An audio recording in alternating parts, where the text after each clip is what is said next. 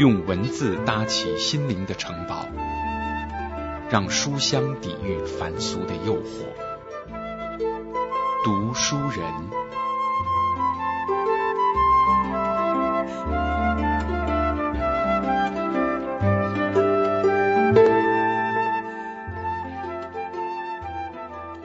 真话常常容易刺伤人，也容易得罪人，所以大家都不爱说。但如果有人愿意对你说真话，你一定要好好谢谢他。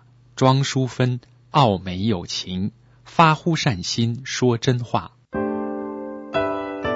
一个企业领袖的处世哲学，一位婉约女性的心情故事，兼容并蓄，交织感性理性，无常商界，一片友情天空。庄淑芬，傲美友情。最近台湾掀起一股要大家说真话的主张，好像一旦说真话，许多问题就可以迎刃而解。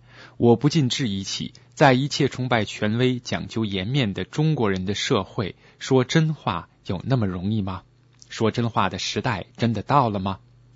这让我想起自己的一个亲身体验。许多年前，我带领一个成员大约七八位的业务单位，由于新换工作环境，为了适应开放民主的企业文化，我不免战战兢兢涉猎领导管理书籍，心想书中自有颜如玉，一定可以从有实战经验的沙场老将中学习精髓。何况其中也不乏深具理论基础的学者专家。当时年轻，血气方刚，读书有心得，就想在实务上予以证实。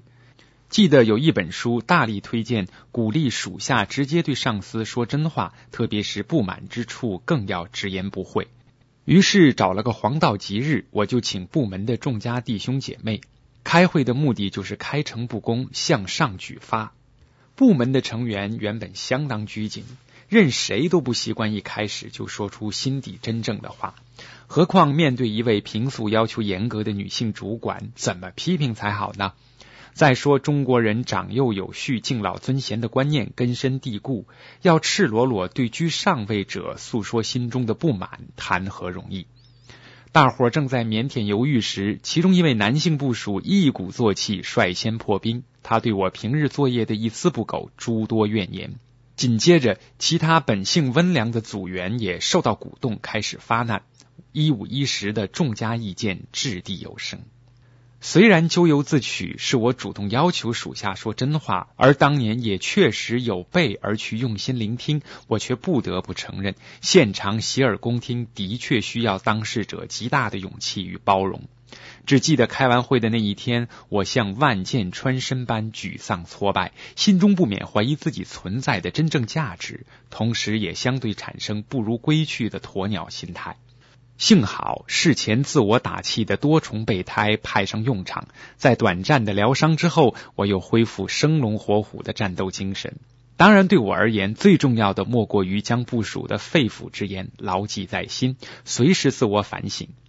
值得欣慰的是，组员们在事后心中极为不忍，不约而同安慰我。虽然我相当严格，但却是个利益良好、为他们设想的上司。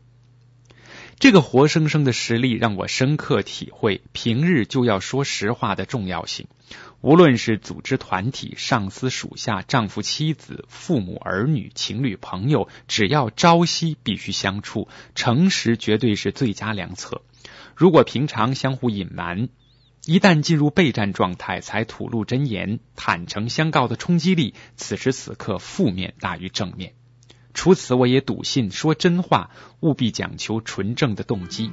说真话的目的不是为了伤害对方或波及无辜，说真话的用意是为了改善现状。因此，发话者的口气、语调与切入方法都可以因人而异，攻守进退交互运用。换句话说，婉转可行，坦率亦不为过。只要说真话的人发乎内心，用意善良。当然，不可否认，在尔虞我诈的工商社会，有些人顶着说真话的大帽子，却在有意无意间重伤毁谤非我族类的旁人。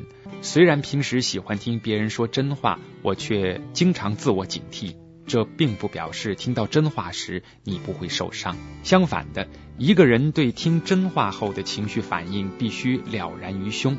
毕竟早一点听到真话，就算是受了伤，伤口可能比较小，痊愈的时间也可能比较快。想笑来伪装掉下的眼泪，点点头，承认自己会怕黑。我只求能借一点的时间来陪你，却连同情都不给。想哭，想哭，来试探自己麻痹了没？全世界，全世界，好像只有我疲惫。无所谓，无所谓，反正难过就敷衍走一回。但愿绝望和无奈远走高飞，远走高飞，走高飞。天灰灰，会不会让我忘了你是谁？夜越黑，梦违背，难追难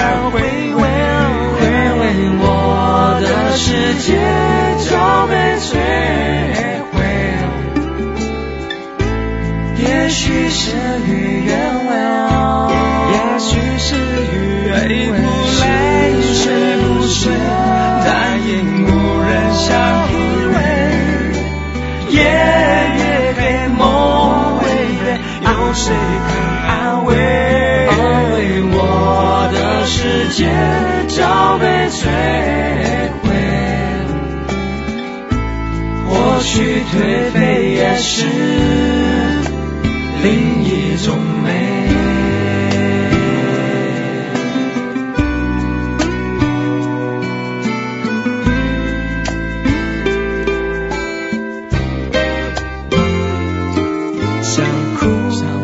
来试探自己麻痹了没？全世界，全世界，好像只有我疲惫。无所无所谓，反正难过就敷衍走一回。但愿绝望和无奈远走高飞，远走高飞，远走高飞。天会灰，会不会让我忘了你是谁？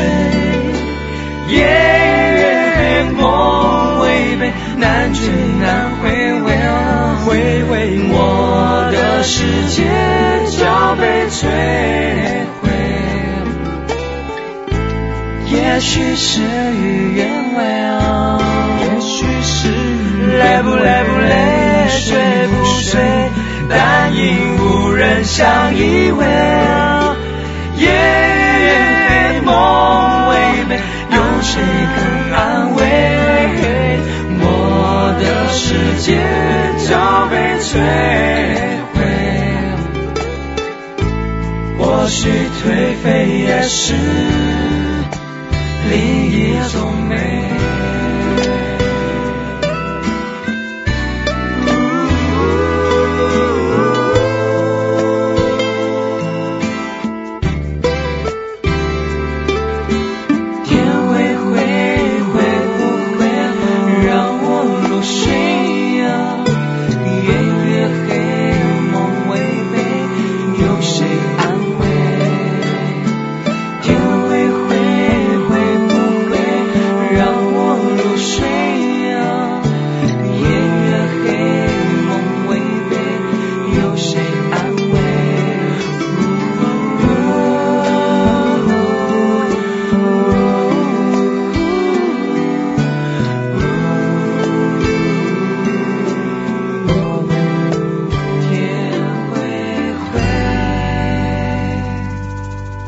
本节目由反播制作，triple w dot anti wave dot net。